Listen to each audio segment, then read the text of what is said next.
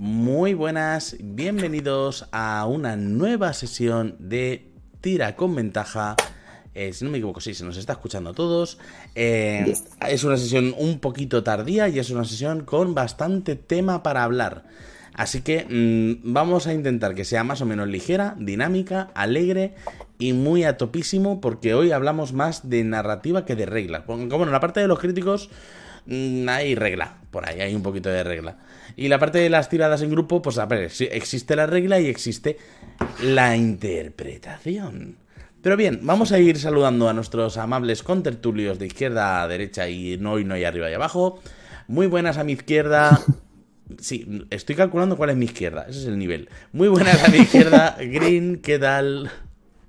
Hola, muy buenas. Y muy buenas a mi derecha, Caco. ¿Qué tal? ¿Cómo vamos? Hola, buenas. Estresado, pero bien. Sí, sí, sí, sí. O sea, va a ser una sesión en la que hemos preparado más bien poco y estamos a tope de estrés. Así que va a ser tremebundamente dinámica. De hecho, mm, le he dado antes de que el bot fuera diciendo nada por el Discord. Así que imagino que ahora en brevísimos tendremos un poquito más de gente. O si no, no, y nos quedamos aquí en familia. Es que luego ya sabéis que se resube a YouTube y que podéis, eh, gastando vuestros de 20 dólares, que son puntitos que vais ganando a base de vernos, eh, proponernos temas o personajes para que vayamos hablando en los próximos tira con ventaja. Bien, al lío. Primero de todo, yo aquí tengo apuntado. Uy, espera que se ha puesto todo a la vez. Yo aquí tengo apuntado, primero, primerito tema, ¿para qué sirve un crítico?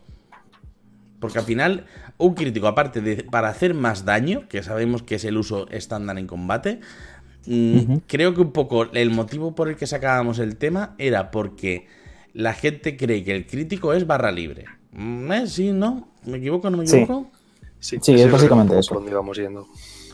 Bien, ¿quién quiere arrancar de los dos? Yo no. Vale, fantástico. Eso te deja a ti, Green, aunque solo sea por descarte. Vale, pues a ver, eh, ¿por qué hemos traído ese tema a la mesa?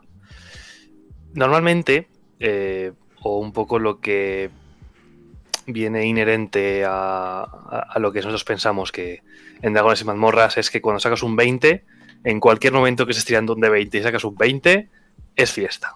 Es consigo lo que me estoy proponiendo, consigo lo que me estoy proponiendo, mm, si es un ataque destruyo el ser al que estoy atacando, etc, etc.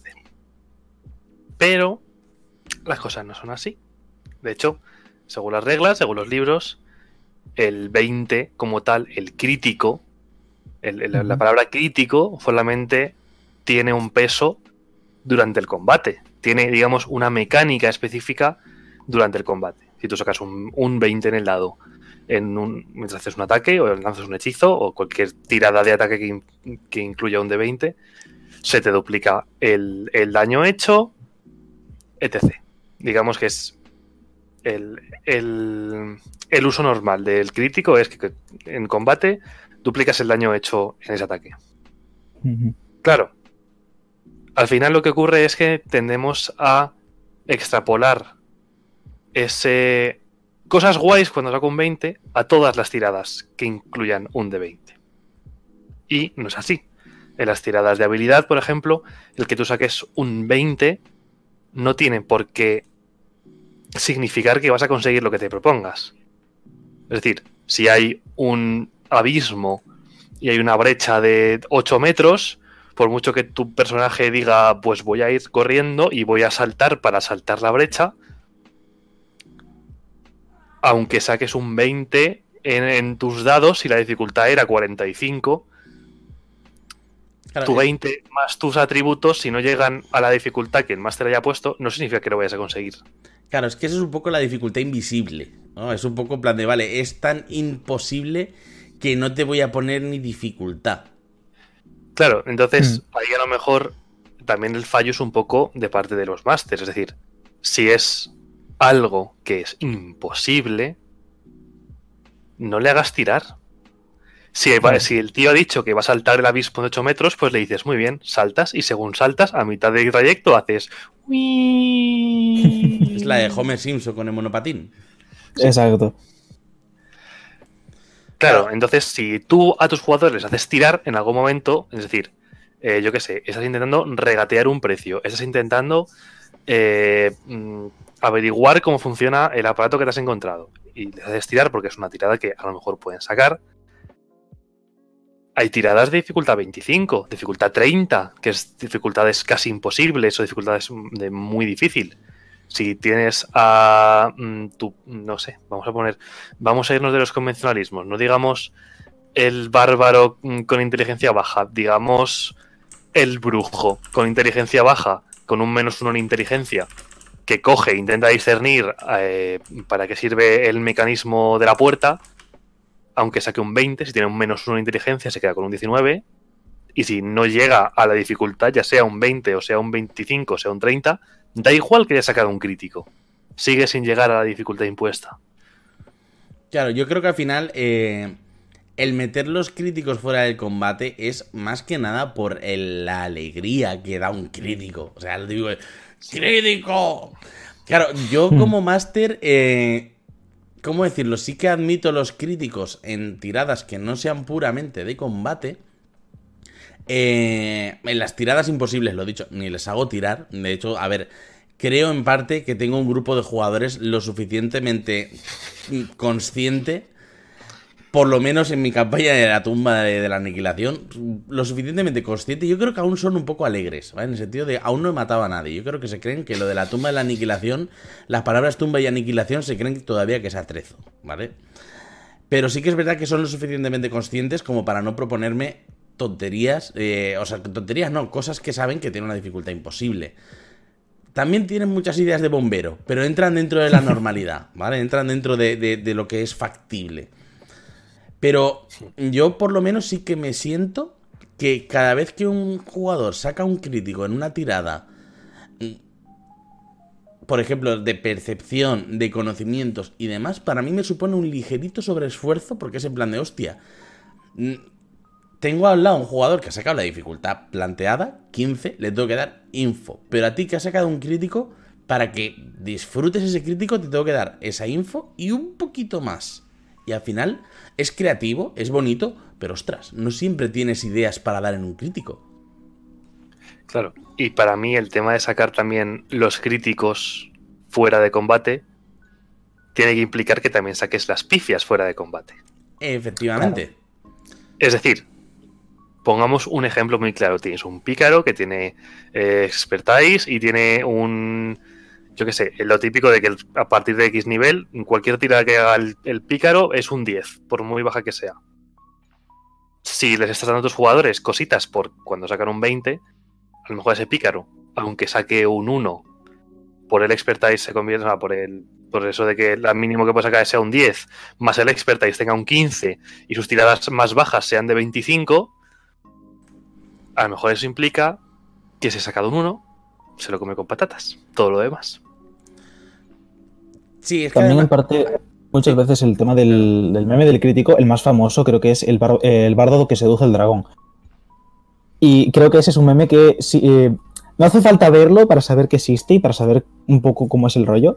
Que es lo típico de, quiero seducir al dragón, vale, tira, pa, callao, cállate, pesado, tírame ya, a ver qué sale.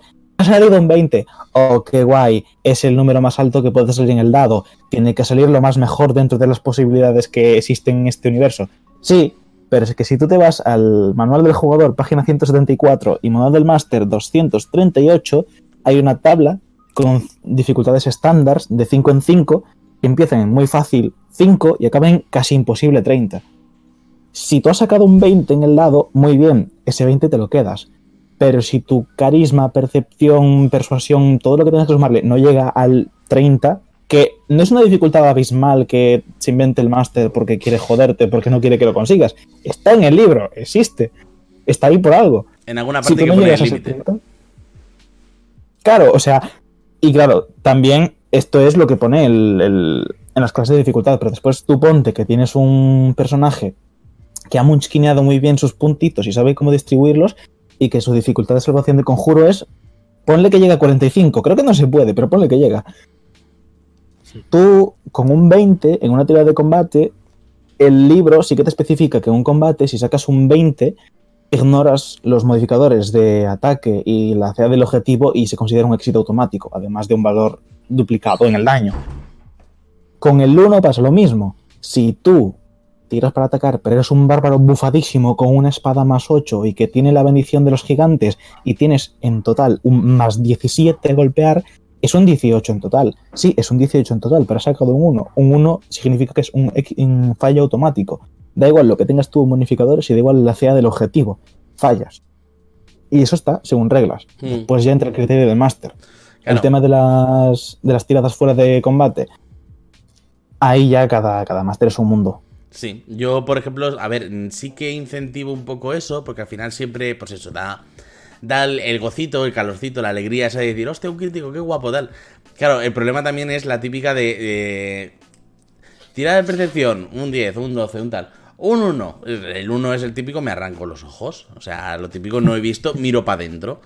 Mm, Claro, al final el problema de los críticos, eh, no ya tanto de los críticos como de las pifias, porque los críticos siempre está bien, quiere decir, siempre hay un punto en el que mm, todo ser humano medio tiene una oportunidad de destacar y convertirse en, en alguien extraordinario por un momento, ¿vale? Una vez un burro tocó una flauta. Efectivamente, eh, cosas así, ¿vale?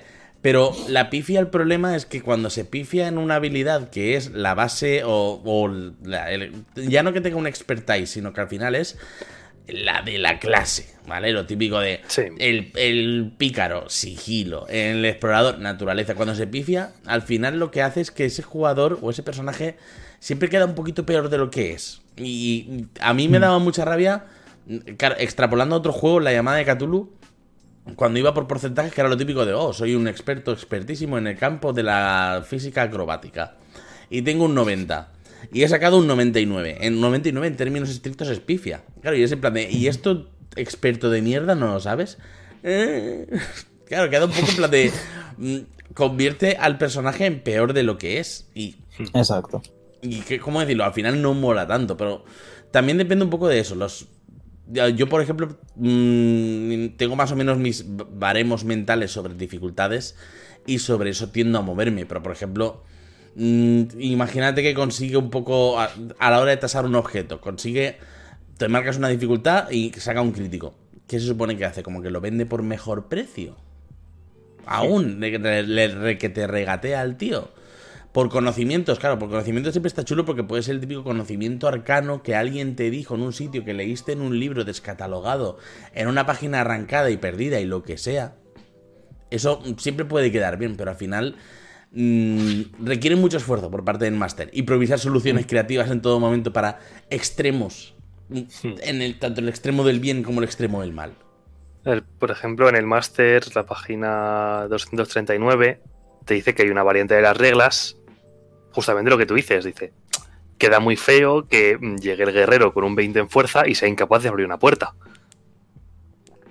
Pues ese es el ejemplo que te pone. Entonces, lo que te dice el libro es que puedes tomar como regla casera, como una regla, una variante de las reglas, que cualquier jugador eh, automáticamente tenga éxito en tiradas que sean mm, de dificultad su, su característica menos 5. Es decir, un guerrero con fuerza 20 automáticamente sacará todas las tiradas de, que tengan que ver con la fuerza, que sean de dificultad, pues en ese caso 20 menos 5, de 15. Claro, están, están diciendo en el chat, ¿por qué Green se sabe las páginas y todo? Es que venimos preparados, o sea, hemos- estamos improvisando mucho, pero aquí venimos preparados, o sea, aquí venimos... Sí, sí, sí. Porque lo tengo delante. Exacto, Porque, te- porque está aquí. aquí no, pre- de memoria. nos preparamos los temas, tenemos posits, eh, eh, eh, eh, aquí venimos, aquí tenemos... Aquí, sí, sí, a ver, no nos sabemos las páginas. Como lo que digo siempre, no me tengo por qué saber las reglas de memoria, solo tengo que saber dónde están. Sí. Claro. Realmente el post lo he puesto cinco minutos antes de empezar. ¿eh? Esto es mentira, no me sé el libro. Calla, caco, calla, calla. Bien, eh, no sé si queréis añadir algo más al tema de los críticos y las pifias. Eh, No. Sí que, por ejemplo, la, la que comentaba Green de la regla esa opcional, no me, ¿cómo decirlo? Yo creo que es algo que venía aplicando un poco inconscientemente. ¿Cómo decirlo? Mm, También eh, para ciertas cosas, para abrir una puerta, puedo pedir una tirada de fuerza más o menos estándar. Me refiero a menos que sea una puerta de mithril con, forjada por los enanos, eh, una puerta que no vas a tirar de una patada, con una dificultad estándar mm, regulera, bien, lo consigues. Eh, pero, por ejemplo, mm, Yo, por ejemplo, algo que sí que suelo permitir en según qué situaciones a los, a los pícaros es el instakill. Quiere decir, si en un momento el- la típica del Assassins de, oh, ahí hay un vigía que está poniendo cara de despistado. Vale, mm, consígueme una tirada de, de- de sigilo contra su percepción pasiva y si lo haces bien, pues te plantas, tira, ataca. la- es una regla un poco antediluviana, pero que solemos hacer que funciona, que es el plan de tira, atacar y no pifies, ¿vale? La típica de, joder, digo yo que para plantarte detrás de un señor y hacerle así, no, no necesitas mm, no pifiar, pero la pifia existe. De hecho, así pifió el, el picar la anterior partida. O sea que la posibilidad existir existe. Sí. Claro. Al final de esto yo creo que son, son reglas de la casa, son reglas caseras de cómo tú lo quieres aplicar y cómo tú piensas que tu mesa se lo va a pasar mejor o que va a ser más divertido, que se va a hacer más ameno el jugar. Claro. Entonces, depende de ti, depende de tu mesa, lo que a tus jugadores les, les guste más y les dé esa sensación de que de que se lo están pasando mejor, pues eso, en plan lo de esta kill, seguro que para el pícaro es la leche, el decir, voy a, buah, tirar este sigilo que me ha salido súper bien, voy a acercarme por la espalda y voy a meterle el pincho entre, la- entre los riñones, ya verás qué Mm. bien. Eso, pues, tienes que darles a tus jugadores esa cosilla de Sí, sí, al final siempre es interesante que, que los jugadores que destaquen. Eh, exacto, siempre es un poco, y esto eh, lo comentaba el martes en el directo de Radio de 20, oh, qué interesante ser regular, porque ahora ya puedo hacer referencias a días no muy lejanos. que una de las cosas que tiene, eh, que aprendes cuando lees PBTAs y cuando juegas PBTAs es que el foco siempre está en hacer que los personajes sean protagonistas. Y de hecho mucha gente mm, lo ha leído PBTAs y dice, vale, a mí me gusta lo que plantean, pero no voy a jugar un PBTA, pero esto me lo voy a llevar a Dungeons. Y al final es mm, hacer que, que los jugadores se sientan protagonistas, se sientan importantes y que al final les pueda sacar un poco las habilidades y las cosas que más o menos utilicen. Está preguntando en el chat si eh, tirar dos dados para saber el nivel de pifia o nivel de crítico. Si lo probaron. Yo es que creo que es algo tan universal que la pifia es pifia y el crítico es crítico. Salvo los casos que Esa hemos es una comentado antes de imposibilidad. Esa es una mecánica que yo sí que he visto jugando a Debius. Es que tú cuando juegas Debius, eh, para empezar, eh, los críticos y los pifias explotan. Entonces, eh, no sé exactamente cómo funciona porque todavía no lo mastereo, pero lo estoy estudiando. Cuando tú en Debius eh, sacas un crítico una pifia y vuelves a tirar, y el siguiente dado que sacas es el umbral de cómo de jodido es el. O sea, cuánto te pasas. Véase, si una. El mal, Una el mal y el requete mal, ¿no? El mal y el requete mal. Porque tú puedes sacar una pifia y después sacar un 10, que es como, vale, no se compensan, pero no estás tan jodido. Pero puedes sacar una pifia de pifia. Y la pifia de pifia ya te santiguas. Y también puedes sacar un crítico de crítico. Que eso es, sigue tirando, sigue tirando que la máquina rula. Mientras está caliente, la tragaperas tira. Entonces, es un poco ese- de. Puedes fliparte mucho, pero es una mecánica que en Daños and Dragons no sé si funciona tan bien, porque es un sistema con. maneja números más pequeños, digamos. O sea, sistemas que funcionan en base 10 o en base 100 sí que puedes jugar con eso del umbral, pero en Daños and Dragons juegas con una base 20, los stats, el más uno y menos uno cuenta bastante, además quinta edición juegan más con la ventaja y desventaja. Sí. No sé si hasta qué punto puede ser interesante meterlo, porque puede desbalancearte por completo un sistema que ya tiene un refinamiento que en quinta edición intentan plantear de cara a hacerlo más, eh, Sencillo. más sencillo. Entonces, sí, porque al si final, metes- perdona, es que no me acuerdo dónde leí que al final la ventaja eh, traducida a números es un más 2 o un más 3 en muchísimos casos. Sí, no sé exactamente las matemáticas, pero por ahí era. Sí, es que eso me venía a sonar, por eso. Al final es lo que tú dices, el rango es tan cortito que mm, un más 5 menos 5 es que lo mismo es una tirada con ventaja con suerte y cosas así, o con el expertise o con lo que quieras, que al final Claro. se va Entonces eso.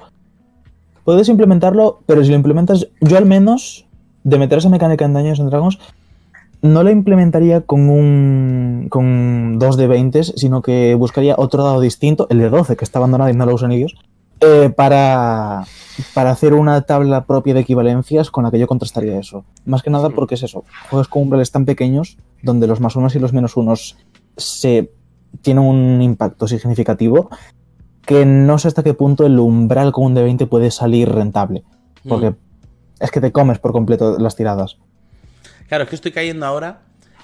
Eso por una parte implicaría que tú te hagas como una especie de tabla de, de- de explotación del crítico.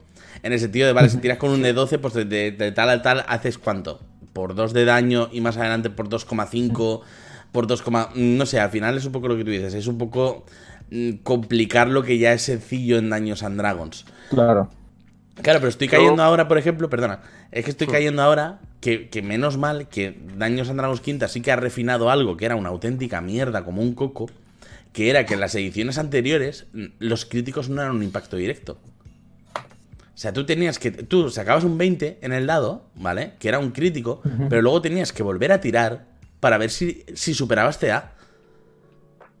Porque, Ah, si, bien. porque si no, el crítico no, no servía de nada. El crítico no entraba. O sea, era así, entraba el daño, pero no hacía doble, ni triple, ni nada.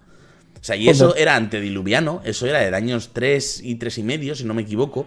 Y eso era una castaña pilonga. Porque de, ¡crítico! Me lo tienes que confirmar. Me cago en.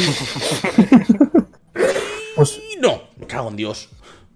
pues, pues fíjate tú, yo aquí voy a hacer un pequeño inciso y es que todas estas reglas que son reglas de casa o reglas opcionales y tal, siempre consultarlas con la mesa. Porque siempre puede ser interesante tener la opinión de los jugadores. Yo en la campaña que llevo IRL, que mañana, después de dos meses, vamos a continuar una puñetera sesión, Bien.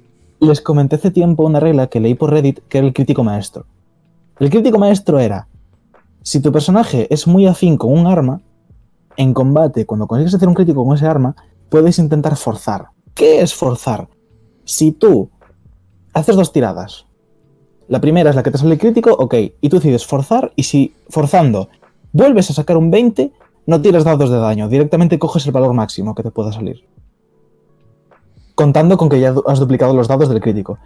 Si sale, si no sale un crítico, pero la tirada supera la CA igualmente, es un crítico normal. Y si saca una pifia, se cancela el crítico y es un ataque convencional. Dios mío, suena lo mismo que se acaba de decir José sobre los Sí, o sobre sea, superar el 3 y 3 y medio. Sí, sí, sí, sí. O sea, suena, suena un poco. Eh, hostia. Eh, a ver, partiendo de la base de que el crítico maestro implica que vas a sacar dos críticos seguidos. mm, o sea, no sé. Claro. Es, Pero es es que- eh, es que- eh, claro, pero, pero es que es un poco en plan de. ¿Quieres el crítico o la caja? La caja, la Es caja. Imagínate la cara del pícaro cuando le dices, sí, estos 12 de 6 que me vas a tirar, pueden salir todos un 6. La- Puede salir. 72 puntos de daño instantáneo. sí, sí, sí, o sea, es que eh, ya, pero es que eso, a- eso traducido a nivel de daño, o sea, ¿cuántos puntos de vida tiene un goblin? ¿14? O sea, realmente es que estás haciendo, o sea, estás explotando el goblin. Lo típico que le das, le haces 72 puntos de daño y, y, y ¡pa! O sea, es que Sí, es, sí, un sí. poco de por todas partes. Sí, sí, sí, por eso. A ver, yo, por ejemplo, hablando también de reglas caseras y un poco volviendo al tema de, de los críticos y las pifias, hay una, no quiero llamarlo manía, una costumbre relativamente extendida y que a mí no me gusta, que son las tablas de pifias y las tablas de críticos. Las tablas de pifias de decir, me has pifiado, tírame dos de seises, o vaya, pierdes tu arma, o, o vaya, atacas a un amigo. Mm. A mí, yo, por lo menos estoy muy en contra, porque creo que suficientemente, suficientemente miserable es ya que saques un 1 y que toda la mesa se ría de ti, como para que encima tengas efectos sobre, sobre ese 1. Y efectos que pueden ser catastróficos, que a lo mejor a niveles bajos, es decir, pierdes tu arma, no pasa nada, o tu arma se rompe porque es una espada normal y corriente, pero a lo mejor cuando estés a niveles 15 con armas legendarias forjadas por los dioses, es decir, tu arma se rompe, eh, escúchame, señor Master, eh, mm, no juego más contigo. Eh, es que además, es que es eso, es que la tabla de críticos y la tabla de pifias es que es una herencia de los rolemaster, de los MERP y demás.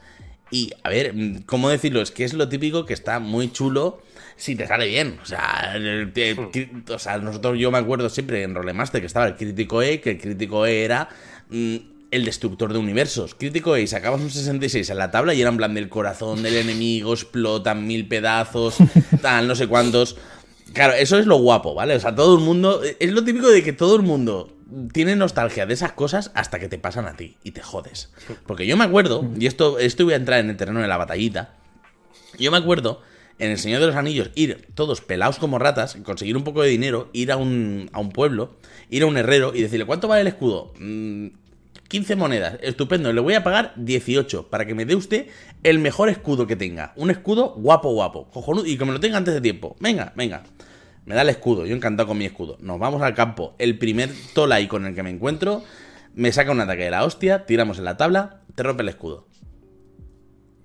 Y, y- yo miré al máster y le dije, ¿puede romperme el brazo? O sea, si me rompe el brazo, ¿qué penalizadores me llevo? No, no, no. Y claro, me sacan los penalizadores y aquello es la hostia. Y yo, pero es que está en garantía el escudo, es que lo acabo de sacar. es, que no te- es que lo acabo de comprar, es que paga un señor para que me dé el escudo antes de tiempo y ya se me ha roto. Claro que eso, todos, todos nos acordamos de las partes espectaculares, pero luego cuando vas a la tabla y tiras y te sale una mierda como un coco, o sea, eso, eso duele, eso duele en el alma. Eso duele mucho. Es que es eso, o sea, una tabla al final es lo típico de tabla de críticos, porque es visual, porque es como en plan de, oh, qué guay, una tabla de críticos. Ten en cuenta dos cosas. Si metes una tabla de críticos, tienes que meter una tabla de pifias para no desbalancear el juego. Mm. Y si tú puedes usar una tabla de críticos, tus enemigos van a poder usar una tabla de críticos. Golpea, golpea por dos lados diferentes y a lo mejor ya no es tan guay una vez que lo piensas. Sí, Claro.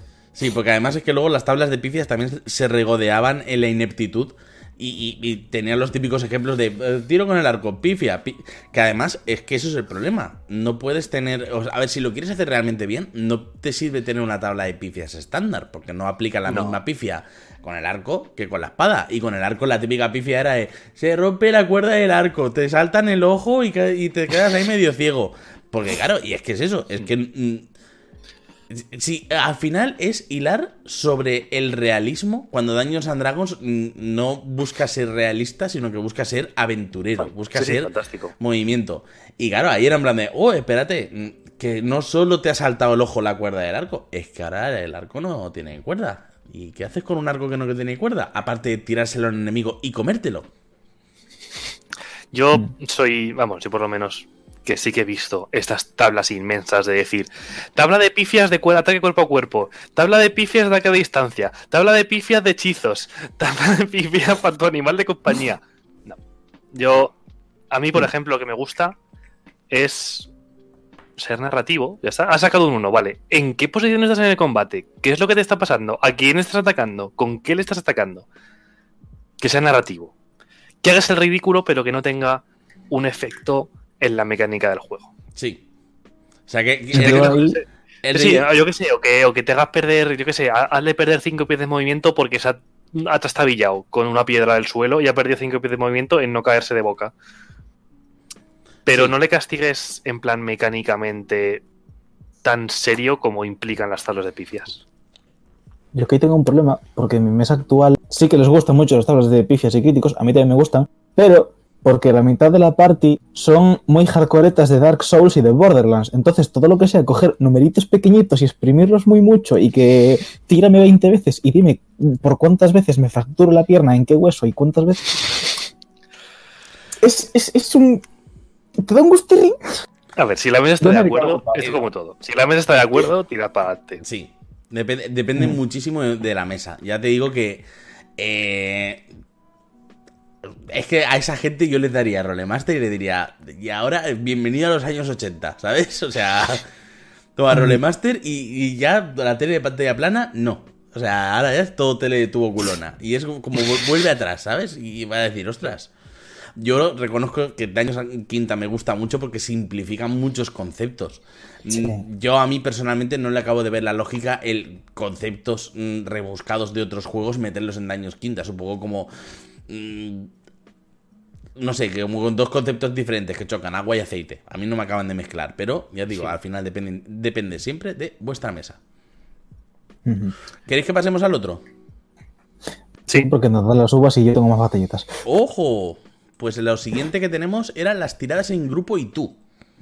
¿Vale? Realmente, ¿cómo funcionan las tiradas en grupo? ¿Cómo funcionan? tiras en grupo y tiras de ayudar, ¿no? Creo que eran las dos cosas. Sí, Sí. lo de las tiradas de ayudar no me cabía en el título y no te voy a mentir ni un poco, no me acordaba. ¿vale? O sea que. Y, y- y no me lo he Vale. estudiado. Lo de las tiradas en grupo sí que voy por experiencia, pero los lo de las tiradas de ayuda yo lo suelo resumir muchas veces en. Pues llévate ventaja. Sí, Esto- en, en- de quinta es así. A la que Esto, si no me equivoco, se apuntó esto se apuntó porque recuerdo que el día en donde se montó este guion, había leído un hilo que se formó a partir de un tuit de Mara Rort, Martin, Mar en Twitter. Sí. Es una señora muy maja. Sí, y es correctora Que- de Dragón, ¿cierto? Eh, publicó un par de cosas en plan modo quiz para sus seguidores, rollo, vale, a ver, pregunta para entendidillos. En una, en una tirada grupal con personajes impares, ¿cuánto es el mínimo de tiradas que hay que sacar? ¿Dos o tres? Y claro, siempre... Es, muy interesante ver cómo, eh, según le preguntes a una persona u otra, la regla es la misma, que es que la mitad o más, pero eh, la forma de entenderla es distinta.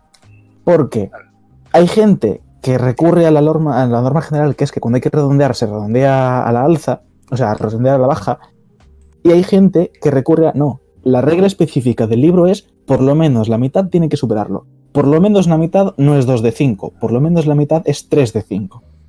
Entonces, aunque sean impares, si te dice un por lo menos, quiere decir que tienes que llevar la mitad y lo inmediatamente superior. O sea,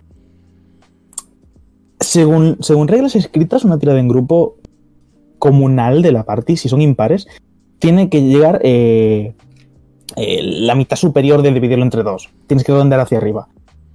Y ahora aquí ya depende de cómo se cómo lo vea cada máster, lo de negar picias y críticos y todo eso. Hmm. Yo, en mi caso, sí que es verdad que vengo de, de- de la miserable escuela, no me voy a mentir, miserable escuela de tres y medio, tres eh, y demás, ¿vale? O sea, yo he pasado por eso.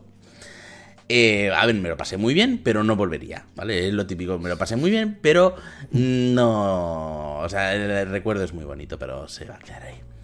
Y una de esas cosas típicas que hacíamos, yo creo que porque tampoco estaba arreglado y porque tirábamos un poco por mm, lo que el libro decía, lo que entendíamos, era que las tiradas en grupo eh, no existían.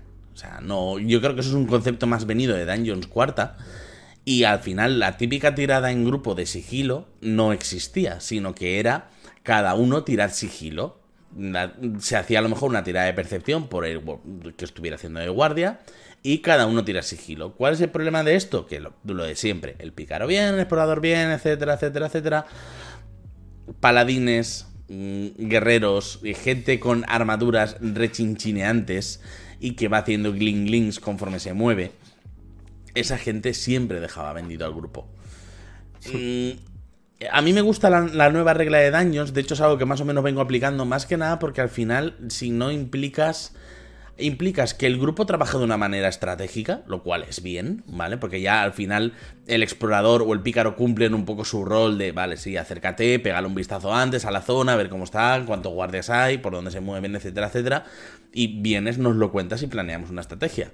Pero eso al final supone que en la grandísima mayoría de estrategias la gente que pega se quede atrás. Porque no puede ir al sigilo. Y eso de que con una tirada de grupo incluyas a la gente más mm, escandalosa, yo lo veo como bien. Lo que pasa es que, claro, aparte de las típicas tiradas en grupo de sigilo, investigación a lo mejor. mm, Por ejemplo, por, por ejemplo, pregunta a vosotros, ¿utilizáis tiradas en grupo con investigación para buscar trampas? ¿O se supone que eso es algo tan específico del pícaro que el resto no ayudan? Porque esa pregunta es buena, ¿eh? Esa pregunta se me la, me la hicieron el otro día. A ver. Porque tengo un pícaro sin Eh. investigación, ¿vale? O sea, vamos a decirlo todo. Tengo un pícaro que no detecta trampas. Eh, Vale. Depende. Depende de qué sea lo que se está investigando. Porque si es eh, la trampa en una puerta, no puede haber ocho personas mirando la puerta a ver si la puerta tiene una trampa o no. Claro. Si es una investigación de decir estáis rebuscando la habitación de un mago para encontrar un libro en concreto, ahí sí que están todos buscando. Hay- mejor o peor, obviamente, depende de cada personaje, pero yo creo que al final es que depende de la situación. Y, y claro, también depende de la situación, será una forma de ver la tirada u otra. Porque no es lo mismo. Por ejemplo, yo ahí no, no pondría una dificultad que tengan que superar al menos la mitad de la, de la. Yo no, no haría una tirada en grupo de decir si la mitad o más habéis sacado la tirada no lo encontráis. Pondría una dificultad, imagino que medianamente alta, y esperaría que al menos uno de ellos lo superase. Claro, pero ahí el problema, yo, yo claro, siempre hablo un poco con mi mesa, que tengo una mesa amplia, eh, y suele ser la típica de tirada de percepción. todo el mundo tira, estadísticamente alguno va a superar. Ahora, cuando no supera ninguno, te lo pasa bomba, pero esa clase de tiradas son casi un poco más tiradas de control. Tiradas de, estamos todos y a ver, tirada de percepción, pues tú ves tal, tú ves tal, tú ves tal, tú ves tal. Hmm. Claro, también es que yo ahí sí que me, me dejo llevar mucho por, por, por, la situación, por qué es lo que está pasando. Porque no es lo mismo, por ejemplo, que vayan por una ciudad, que estén buscando algo y que todos vayan mirando por todos lados, a que vayan en fila india por un bosque mirando hacia adelante porque están, yo que sé, están siguiendo un rastro y que tengan que tirar por, por, por eh, supervivencia, por ejemplo, para seguir rastro, supervivencia, a lo mejor solamente dejaría tirar al primero y como mucho al segundo. Porque cuando llega al cuarto han pasado ya todos por encima de las de los rastros y ya no queda nada que seguir. Hmm. Entonces, es que para mí la respuesta siempre es depende. Depende de la situación, depende de, del contexto en el que estén, en el que estén los jugadores y los personajes. Y a mí a ver sí que me gusta decir si, si, están yendo todos por el bosque y están buscando algo, están, oye, no habrá mmm, osos lechuza en este bosque, pues no sé, mira, tirada de percepción, a ver si alguno ve algo. Ahí sí, pues hay que tirar todos y, y, según lo que saquen, pues se les va contando en plan de, pues tú ves esto, pues tú ves esto, tú no ves nada, tú ves esta cosa. Hmm. Claro, ¿cuándo, ¿cuándo hacer una tirada en grupo y cuándo hacer una tirada de ayudar? Porque eso a lo mejor es una pregunta un poco diferenciadora. Vale. En mi mesa detecta trampas el druida. Porque es el único. Es el único de los cinco que es competente con investigar. El único. Y las desactiva el pícaro, ¿no? O sea, entiendo que. Claro, los, no, el pícaro no, Bardo, que es el que. El bardo que es ladrón. Es un bardo que responde criminal ladrón, entonces hace vale. las veces de pícaro, pero. Vale, vale, sí, sí, no, es que me estoy imaginando al druida en plan de. La trampa está ahí. acércate, acércate, y el otro, no. a ver. Esto También sí porque, tira. Eh, yo tengo que poner un caso que me pasó hace dos años jugando una campaña de RDD. Tuvimos que remolcar un barco río arriba. Y nos bajamos dos bárbaros, porque esa partida era un poco disfuncional, porque éramos casi todo físico, no había mágico. Bajamos dos bárbaros, creo que un monje y un guerrero, con cuatro cabos cada uno a la espalda, a tirar para arriba. ¿Y qué pasa? Si el barco es así y nosotros estamos tirando dos por cada lado, si este grupo tira mucho y este tira poco, el barco hace esto. El barco se va a la mierda. Entonces ahí hicimos no solo una tirada en grupo, sino un check de compenetración, que era eh, tirábamos todos y a ver cuánto se desbalanceaba cada lado. Uh, qué guapo. Entonces es un poco esa regla de, vale, yo he sacado un crítico, yo he sacado un 19, yo he sacado un 1, y a mí, que me faltaba por tirar en plan, vale, aunque saque un 20, el barco se va a la puta. Sí, sí, eh, es que os, os estoy imaginando en plan costaleros de la Semana Santa llevando el barco. Básicamente. Eh, hay una cosa también que se usa muy poquito, que son las tiradas pasivas. Si a mí, una partida. Aquí estoy hablando en mesa, ¿vale? Este es ya eh, palabra en mesa de con jugadores que tengo confianza, con los que he hablado de reglas opcionales y que tenemos movidas. Si a mí no me dicen que buscan trampas activamente, yo cojo 10 más investigación o 10 más percepción y si no ven la trampa se la comen. Porque son gente que ya tiene un poco de bagaje. Si estuviese jugando con novatos que tengo dentro de dos semanas las jornadas mega en Pontevedra eh, y no tienen esa práctica de entrar en una mazmorra y empezar a buscar trampas, se lo diría. Tú que has estado, yo que sé, el pícaro, el explorador o la persona que sea un poco más de vista aguda, tú que has estado en sitios tal, te da la impresión de que deberíais comprobar primero el terreno, no vaya a ser que piséis en un cepo o algo por el estilo. Mm. Pero salvo que un jugador me pida específicamente un check de, de, de, de eso, que investiga por trampas o dice voluntario, salvo que lo verbalicen, no, no, no les doy el, el este. Porque además las trampas, si no me equivoco, tendría que buscarlo en el libro, tienen, en función de la trampa y de lo chunga que sea, una dificultad estándar para pillarlas con investigación. Ah, sí, sí, sí, sí, tiene la dificultad estándar de detectarlas y la de desactivarlas. Exacto. Que aquí, por lo pronto, está más o menos resumido también en habilidades, pero antes en los anteriores Daños and Dragons, el pícaro tenía que tener tres habilidades distintas para encontrar las trampas. Tenía que tirar por percepción, por eh, desactivar objeto, creo que era, o desarmar trampa o algo así. Era un poco más complicado de lo que lo han mm. hecho ahora. Están comentando en el chat, la tirada en grupo para mí debería de ser más como una tirada de salvación grupal, aunque no implica un riesgo grave. Claro. De- depende. O sea, yo las Sí. tiradas grupales, las que tengan que tirar todo el grupo, es porque lo que están haciendo se necesita que todos mm, hagan esa tirada. Todos hagan ese check. Ya sea una tirada de sigilo, para mí las tiradas de sigilo, si van todos, cada uno tira su tirada de sigilo.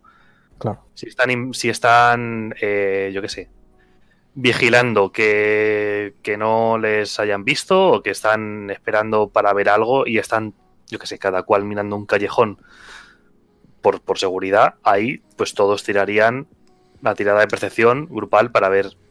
Yo creo que es un poco el, el diferenciar el si de verdad todos están activamente realizando esa acción o solamente algunos de ellos la van a estar haciendo. Sí. Claro, Volviendo, por ejemplo, al tema de la puerta, yo diría eso, en plan, si es una puerta que están buscando si está si tiene una trampa, no van a ir todos a mirar si hay una trampa, irá uno, a lo mejor dos, y allá, por ejemplo, se van a tirar a ayudar. Si vas tú solo y nadie se, se preocupa en decirte, venga, venga, te echo una mano, lo que sea, te sujeto a la linterna mientras tú estás ahí mirando. Eso vale, pues ahí yo eso lo entendería como una tirada de ayudar. Uno va a hacer la tirada y el otro le está ayudando. En el caso de, de quinta es ventaja. Hmm. Claro, yo ahí, por ejemplo, sí que mm, ya he optado más por hacer eso, las tiradas en grupo y la y que más de la mitad del grupo, que también teniendo 7 u 8 en el grupo, ya, sí- ya suele implicar un riesgo, porque ya al final cuanto más grande es el grupo, más gente tiene que conseguirlo. Pero mm, ya he optado por eso, para no dejar atrás al paladín y al bárbaro y demás, porque al final siempre descompensa un poco. Pero, mm, por ejemplo, ciertas tiradas, como estoy jugando a la tumba, que eso es sandbox y eso es vamos al monte, las típicas tiradas de, venga, todos, hacemos una tirada de percepción para ver si alguno escucháis cosas que estáis en el campo.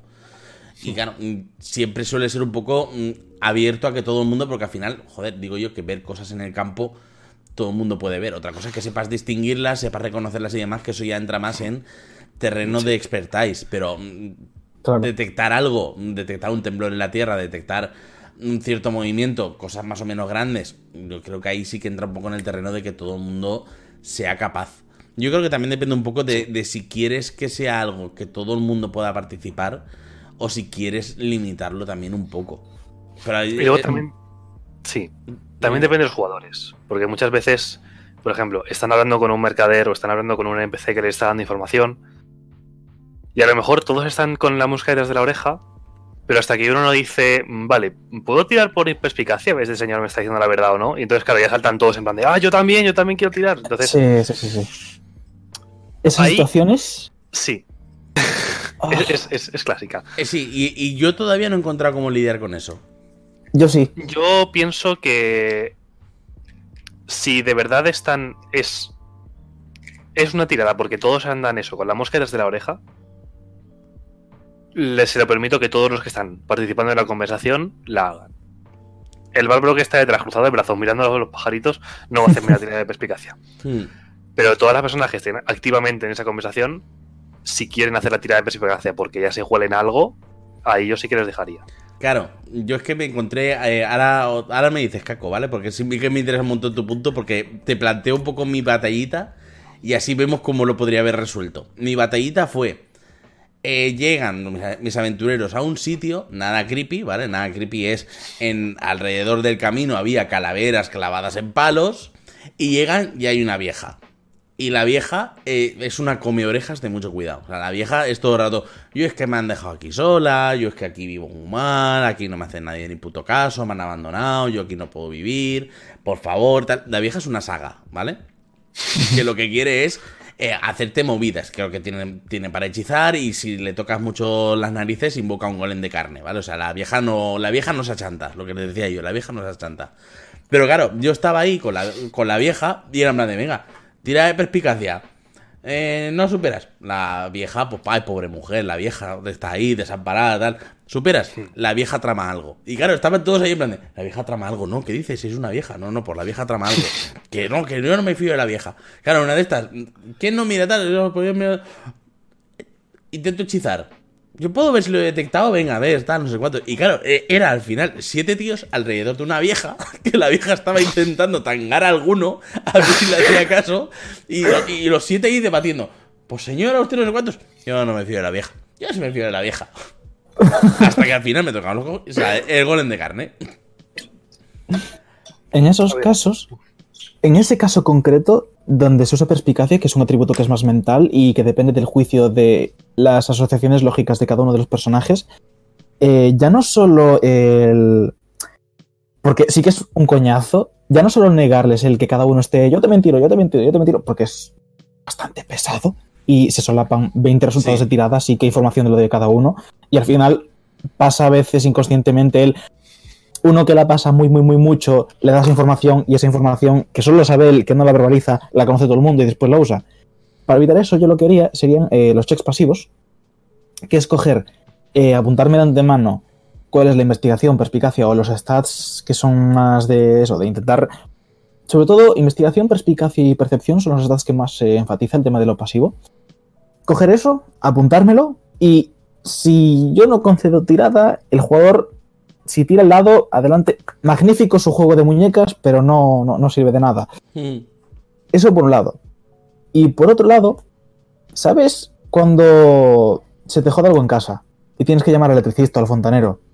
Y tienes al típico cuñado o tío o abuelete que está ahí mirando en plan, sí, sí, sí, sí, claro, porque eso es así, porque eso tal. Si en mis tiempos, que realmente no tiene ni puta idea de lo que está haciendo ahí, simplemente está mirando y está apoyándole verbalmente. Sí. Un poco lo mismo. Si tú no sabes para qué te metes, se ha traducido a, si no eres competente en esa habilidad, no vas a sacar más información que esta persona, con lo cual, aunque puedes sacar un crítico y puedes sonar la flauta, tu personaje sabe conscientemente de que no le, no le corresponde meter las narices en un terreno que él no toca. Y esto pasa muchísimo con las tiradas de arcanos. Las tiradas de arcanos creo que es la tirada que más se suele dar de Sí. si no eres competente aquí no metes las narices. Sí. Sí, sí, las tiradas de arcanos y de conocimientos en general, porque conocimientos sí que es un poco plan de. Por lo mismo pudiste haberlo escuchado en un sitio de una taberna de no sé cuántos y tal. Pero sí, esas son las típicas. Son las típicas que todo el mundo ha escuchado algo en una taberna. Las tabernas Sí. son eh, las nuevas bibliotecas. Sí. A mí, por ejemplo, una cosa que sí que no me gusta y que no suelo dejar que pase es el típico momento en el que le pides a un jugador que haga una tirada, no la pasa, y cuando no la pasa, llega otro jugador y dice: ¿Puedo tirar yo? No. Para mí, la respuesta suele ser no, a no ser que la situación sea mm, justificable. Mm. Pero si mm, el señor Guerrero ha dicho, vale, voy a preguntar por aquí por la ciudad a ver si alguno sabe cómo llegar a la taberna que tenemos que ir. Y no me saque una bien una tirada de lo que le haga tirar en ese momento. Pues no, oye, mira, el señor Guerrero se ha dado una vuelta, ha estado 15 minutos dando vueltas, dando con la gente y nadie tiene ni idea de dónde está la taberna. No Mm. vale que ahora vayas tú a decir, pues voy a preguntar yo. Porque la cara que se le queda al guerrero, que ha estado 20 minutos dando vueltas preguntando a la gente, y que ahora llegue el otro a decir, pues voy a preguntar yo porque no me fío de ti. Ya, yo ahí les, les suelo pedir, cuando son tiradas de ese estilo, que me lo justifiquen por trasfondo. O sea, que eso también es muy interesante y de hecho lo podemos hilar ahora magníficamente con el siguiente tema, o sea, aquí eh, de fantasía, que es la típica de, mm, ¿puedo tirar yo? Vale, eh, ¿cómo? ¿Sabes? ¿Cómo podrías tú saber esa información? Justifica su respuesta. Y claro, por ejemplo, el pícaro tiene trasfondo marinero. Pues eso podía haberlo yo escuchado a lo mejor en una taberna de, de, un puerto o habernos juntado con marineros, ¿qué tal? Venga, dale a ver si sale. Y al final siempre vamos un poco por eso, intentando. Porque como los personajes hicimos eh, los personajes para la tumba y les hicieron una mini historia, pero no estoy exprimiéndolo tanto, porque ya la propia tumba tiene mucho lore y muchas cosas que no te dan pie mm, a que los jugadores se establezcan en ningún sitio fijo y puedan desarrollarse el trasfondo, pues siempre está bien justificar un poco de esa manera. En plan de, ¿y tú esto cómo, cómo sabes esto? Que eso es algo que hace daño Wall también. Lo típico de mm, 7-9. Vale, lo sabes. eh, no, creo que con un 10 o más. Lo sabes, pero eh, justifica de dónde lo sabes. Y eso al final queda guapo. En plan de, vale, ¿y tú esto, esta información cómo te ha llegado? Sí. Sí. Yo creo que si, si el jugador está metido en el personaje, te lo va a pedir por sí mismo. Es decirle, oye, que yo que he estudiado, yo, yo que yo que he estado, yo, yo que sé, por ejemplo, eso, yo que he pasado el servicio militar en no sé qué ciudad, mm, tengo conocimiento de cómo funcionan los regimientos en esta zona de- del reino o algo por el estilo. Mm. Él mismo te va a decir, Jolín, yo debería saberlo porque yo he estudiado esto. O yo debería saberlo porque yo he vagado por estas tierras durante no sé cuántos años. Mm. Es el propio jugador, yo creo, el, mm, el propio que te va a decir, oye, déjame tirar. No, pero no me dejes tirar, o sea, decir, puedo tirar porque yo tal, tal, tal, tal. Eso es lo de que hecho, yo en esos casos ya directamente ni le dejo tirar porque es que lo tiene. Porque no se mira mucho, pero los trasfondos, o sea, en ese caso concreto del soldado, digo, Sí. eh, porque los trasfondos te dan un rasgo, te dan un rasgo que tú puedes usar. Si tú eres un acolito, puedes encontrar refugio. Y, o sea, sí, que depende de- de- del máster y si estás en una ciudad donde nadie cree en Dios, aquí no te van a dar un- un- una abadía para tú solo, ¿no? Pero me refiero, en la mayoría de casos, el rasgo de los trasfondos te suele dar ese tipo de cosas. Y es información que yo al menos personalmente no les permito tirar porque considero que ya lo tienen asimilado, en plan, ya lo sabes y se lo digo.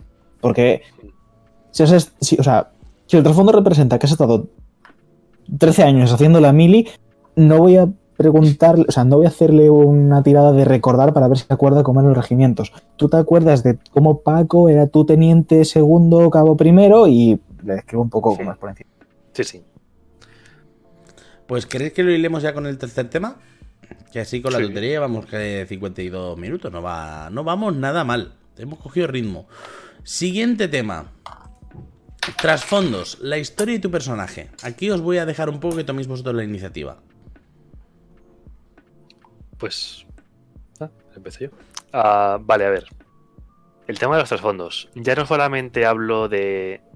del trasfondo como esa parte de tu personaje que eliges y que te da cosas. Trasfondo como la historia que hay detrás de tu personaje antes de empezar esta aventura. Es decir, construye una historia. Que tu personaje no. Que, que la historia no sea, pues me aburría un día en casa y salí por la puerta da un, tienes que intentar crear una historia que, a poder ser, no involucre padres muertos. Pero eso ya es, es petición personal. Eh, sí, sí, sí. O sea, por favor, dejad los padres vivos. Y que, que te dé motivaciones para irte de aventuras. Y yo diría que también que permita que eso evolucione de cara al futuro. Es decir. Tu trasfondo sí es lo que hay detrás, es la historia que, que ya se ha contado.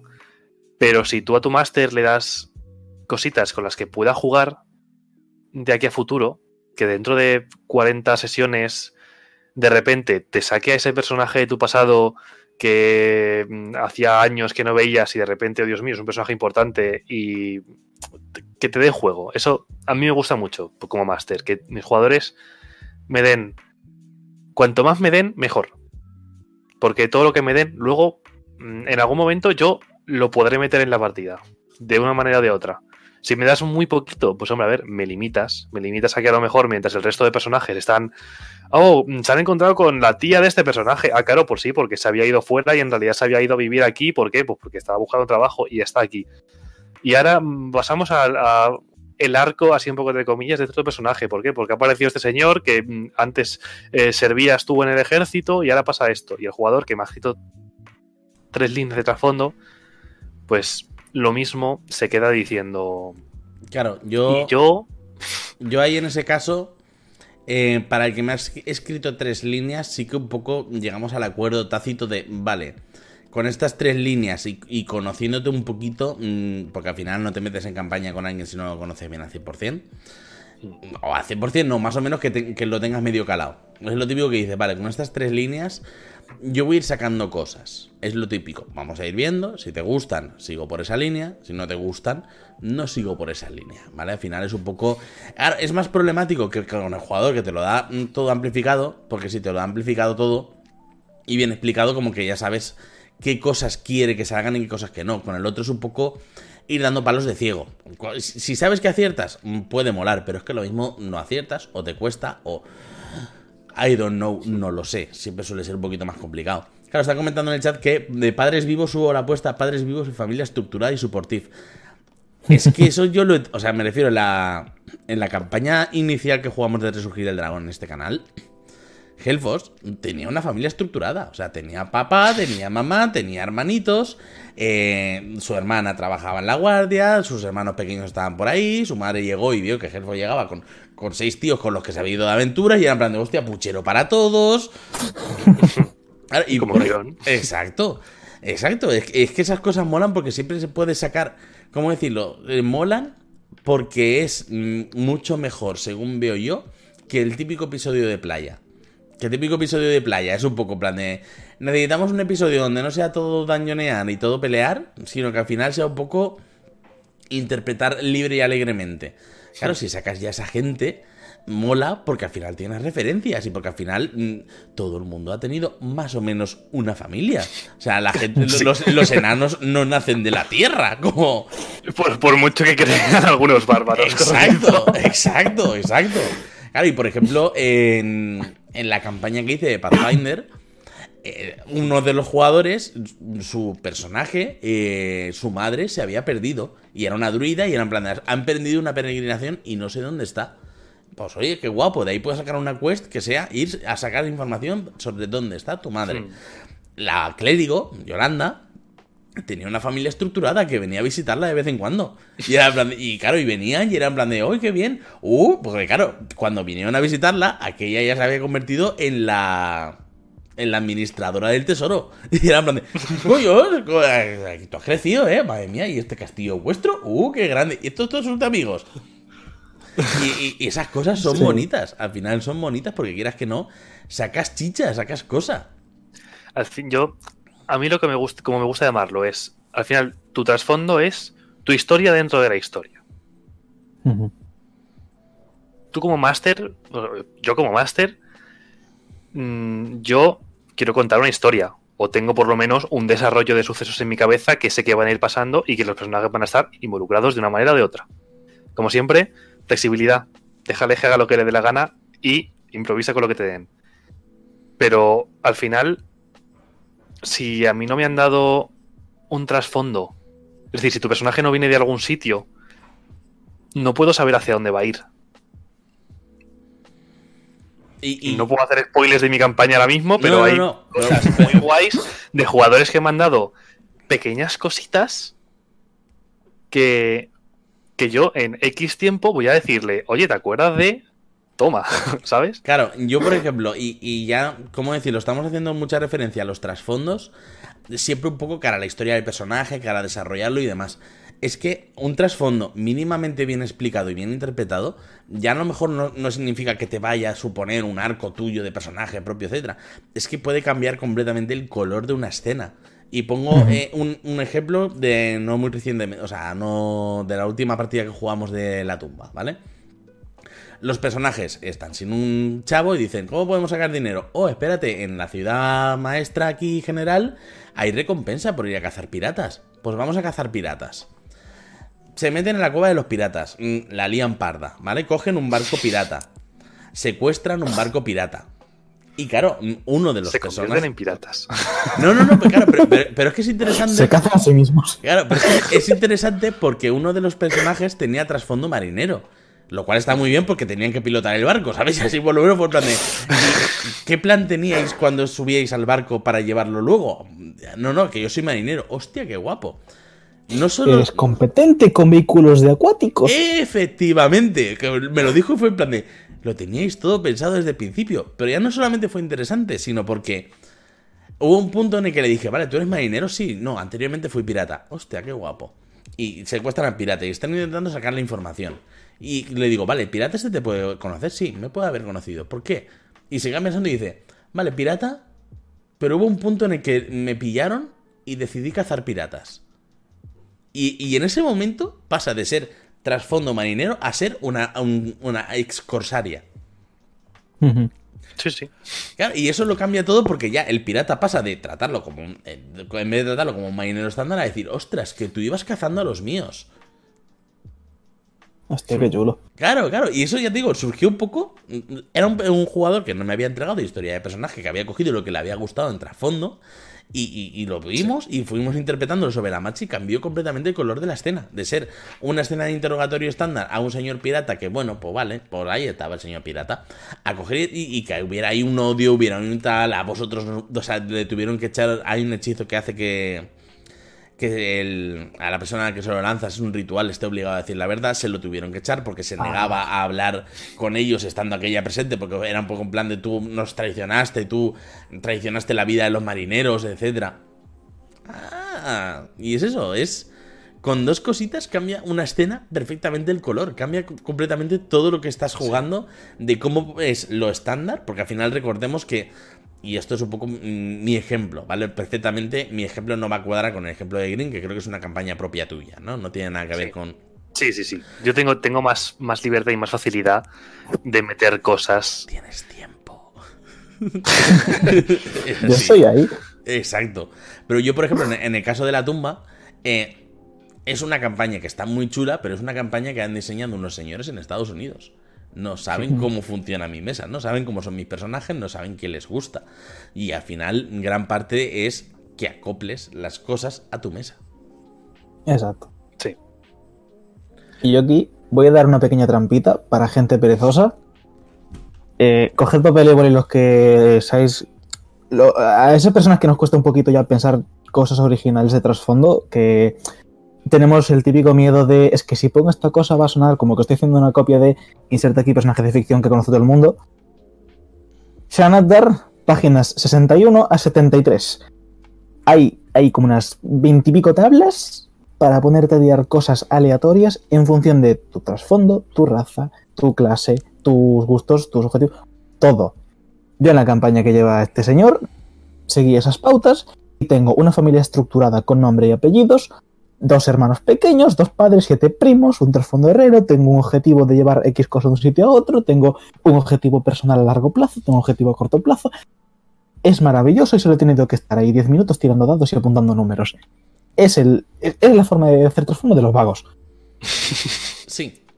Pe- Pero, además está muy bien si quieres darle uso. Si quieres. eh, o sea, está muy bien por eso, porque es que de dos cositas ya sacas un personaje un poquito más tridimensional. Sacas un personaje del cual siempre puedas sacar cositas en un futuro que, que esas cositas que vas a sacar se las vas a tirar a la cara. Y siempre está bien saber qué les vas a tirar a la cara. Sí, yo soy fan. Tirarle cosas a la cara. Sí, sí, sí, sí, sí. Claro, a mí me pasó, por ejemplo, en la campaña de Pathfinder que tenían desarrollado sus personajes, pero no tanto a lo mejor las historias. Y yo lo que hice, como al final es de gobernar un reino, que tuvieran ayudantes. Y era en plan de, oh, el, el pícaro, o sea, y además eso sí que lo hice en plan tiradas aleatorias súper estándar. En plan de, vale, pues el pícaro tiene un, un ayudante que es, va a ser tu ayudante porque el pícaro tiene el cargo del espía real. Y tienes un chacha al que mandas de vez en cuando, en plan de ves ahí por la oreja, a ver qué pasa, tal, no sé cuántos.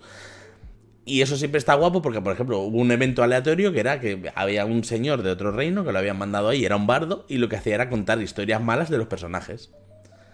Y, claro, eh, estuvo muy bien porque fue en plan de, oigan, que nosotros somos los reyes, que, que estamos aquí, o sea, que todo este territorio lo hemos gobernado nosotros. Y el bardo, claro, lo habéis gobernado vosotros, pero aquí no os veo gobernando, ¿eh? Porque cada dos por tres estáis por ahí yendo de aventuras. ¿Quién gobierna vuestro reino? ¿Quién conoce a vuestros ciudadanos? Vosotros no, ¿eh? Y aquellos, claro, aquellos el punto de remordimiento de...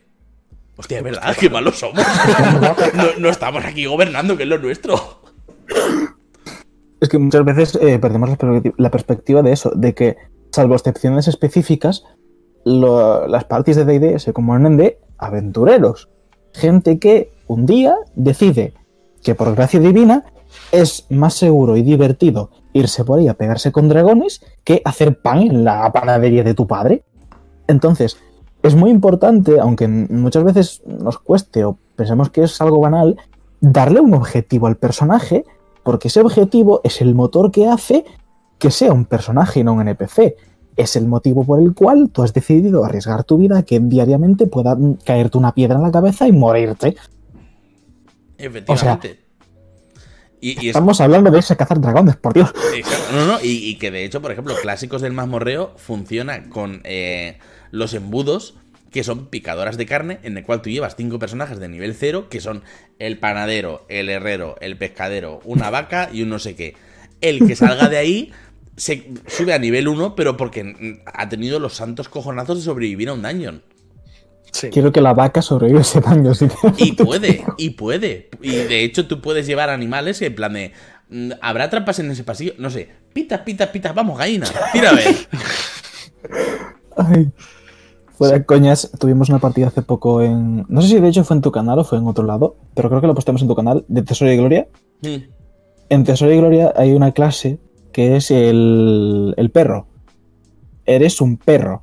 Ah, El resto de la parte es lo típico, que si el elfo, que si el guerrero, que si el Sí, ogro. sí, sí, sí. Pero es un perro. Era un perro. Pero es un perro que puede hablar. No, no, no, es un perro. Pero es un perro que lleva la espada en la boca. No, no, es un perro. Es un perro que muerde, ladra y poco más. Pero eso está guapísimo, hombre. ¿Qué pasó? Que el jugador en cuestión, en la creación de personaje en equipo, se compró un esclavo, un niño. Y claro, íbamos por los pueblos y siempre estaba lo típico de ¡Ay, ay, qué mono tu perro! No, no, no, no es mi perro, yo soy su humano. Eh, no, no, el, el que manda, el NPC es él, no yo. Sí, sí, sí, sí. Y la coña es que el niño era el único que entendía el perro. Y nos tenía que traducir a nosotros. Eh, Eso es padre de familia, ¿eh? Con Steve y Brian. Claro, solo que el perro decía ¡Guau! Mm. Está diciendo que a lo mejor tenemos que ir por el pasillo de la derecha porque por el de la izquierda por de trampas. ¿He dicho todo eso con una palabra? ¡Guau! Dice que sí. Claro, yo al final lo que os comentaba, lo de los mm, ayudantes tal y como se lo puse, fue un poco en plan tiradas aleatorias porque la idea no... O sea, y de hecho, por ejemplo, me salió que el druida era un poco como el consejero del pueblo y tú veías al druida en plan de, soy el consejero del pueblo, qué guapo, sí, y se iba puerta por puerta de todos los aldeanos en plan de, bueno, soy el consejero, necesita algo, yo estoy aquí para servirles.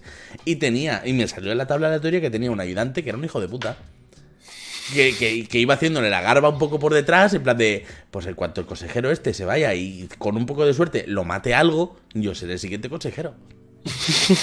Madre de Dios. Claro, y- Está bien. claro, cu- ¿cuál, cuál es eh, un poco el resumen de todo eso? Que al final todo eso son- fueron herramientas que tuve que improvisar porque Pathfinder no pensó en eso. Pathfinder era un juego que pensaba en que tú acumularas tus más unos, tus espadas flamígeras y tus mierdas. Pero, joder, Daños and Dragons te da una herramienta súper sencilla y súper básica para meter trasfondos y para darle con cuatro pinceladas un algo al personaje. Sí. Y ya digo, es igual de poderoso para el personaje que tenga eso como para el máster conocerlo. ¿Alguna aportación más que queráis eh, comentar? Ha salido Shanata Roy. Sí, ahí en la cocina lo tengo. Oh, Dios mío. Sí, porque no he podido resistirme ni un poco. Así que, ya digo, lo tengo, ya lo he pasado a mi grupo y me han dicho, es el de las subclases y yo, subclases y hechizos y cosas. Os vais a Y cagar. cosas. Muchas cosas. A ver, sí que es Sí. famoso por las subclases que trae, porque es, creo que la única expansión. Bueno, no, Sorcos también tiene un par. Pero es donde vienen las guays. El brujo de la espada, el mago de guerra, el clérigo de las tumbas, que estoy enamoradísimo. Hmm. Pues sí. Pero Pues tiene chicos, cosas. Si os parece, como en una hora y diez hemos exprimido bastante bien los temas, ¿vale? Eh, yo creo que es un buen momento para, para hacer un, un fundido en negro y para hacer un poco por cenar todos y, y reposar esto. Y nos vemos en 15 días con el siguiente tema que todavía no hemos preparado, como hoy. Así que... eh, En 15 días a lo mejor no, ¿eh? Porque en 15 días yo estoy masteriando en Pontevedra. Oh, es cierto, es un buen momento para hacer publicidad antes de, antes de irnos, porque en 15 días el señor Caco está en las jornadas, ¿cómo se llamaban? Jornadas Mega. Son unas jornadas que organiza. No las organiza la Asociación Draco, ¿vale? Los queremos mucho, pero no son ellos. Somos la Facultad de Bellas Artes. Bien. Que ya han, han sido cuatro personas que han dicho que son Draco. No son Draco, esta vez no. Hay más cosas en Galicia. Yo, Son unas jornadas que se hacen en la Facultad de Bellas Artes de Pontevedra. Pasaos por allí. Y de momento solo tenemos Instagram. Estamos a ver si conseguimos hacer un Twitter y un correo y Discord y cosas. Jornadas Mega, buscadlo en Instagram. Ha enviado un, un correo con vuestros datos y la partida en la que queréis eh, ingresar. Están todos los datos allí puestos. ¿Y qué vas a dirigir? Yo voy a dirigir eh, For Coin and Blood y Dragons y Mazmorras. Oh, qué chulo. Y he sido el primero en llenar partida. Oh, muy chulo, muy chulo. Y yo estaré la semana que viene en el Salón del Cómic de Valencia, en la zona de rol, dirigiendo. Lo he descubierto esta tarde, ¿vale? No teníamos muy, muy claro qué íbamos a hacer. Pero por lo que tengo entendido, la zona del rol eh, la lleva Fali Ruiz Dávila, ¿vale? Que lo podéis ver en Tira de 20 y en otros sitios también un poco por ahí. Y va a tener mucho componente dañonero. Y nosotros, por intentar romper un poco la línea y por intentar aportar un poquito distinto, eh, yo voy a llevar Daño Wall, ¿vale? Porque sé que casi todo va a ser Daños and Dragons y el del Dragón. Y yo quería llevar un juego más dinámico, más dicharachero, más pipi pipi. Pip. Y creo que Yolanda va a llevar Feminist. Uh, Interesante. Y ya os digo, estaremos ahí. Estaremos ahí el sábado por la tarde y en los huecos donde no estemos estaremos mm, saludando a la gente, dando besos, eh, intentaré eh, arrancarle cinco minutos a Dayo y cosas así. Pues lo dicho, ya tenéis donde Pues sí. vernos. eh, y si no es en 15 días en Tira con Ventaja, eh, algo más cosas haremos segurísimo. Pero lo dicho, acercaros por la jornada, las jornadas meigas, donde va a estar el señor Caco ahí dándole duro al daño neo fuerte. O acercaros al salón del cómic. O si queréis, podéis ir a ver a Green a su casa, que también hará algo. Venid a verme en mi casa, chicos, me aburro.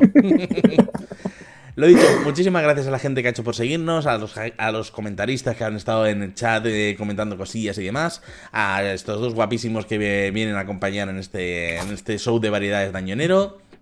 Y ya anunciaremos cuando toca. Muchas gracias y nos vamos viendo. Hasta luego a todos. Bye bye. Chao.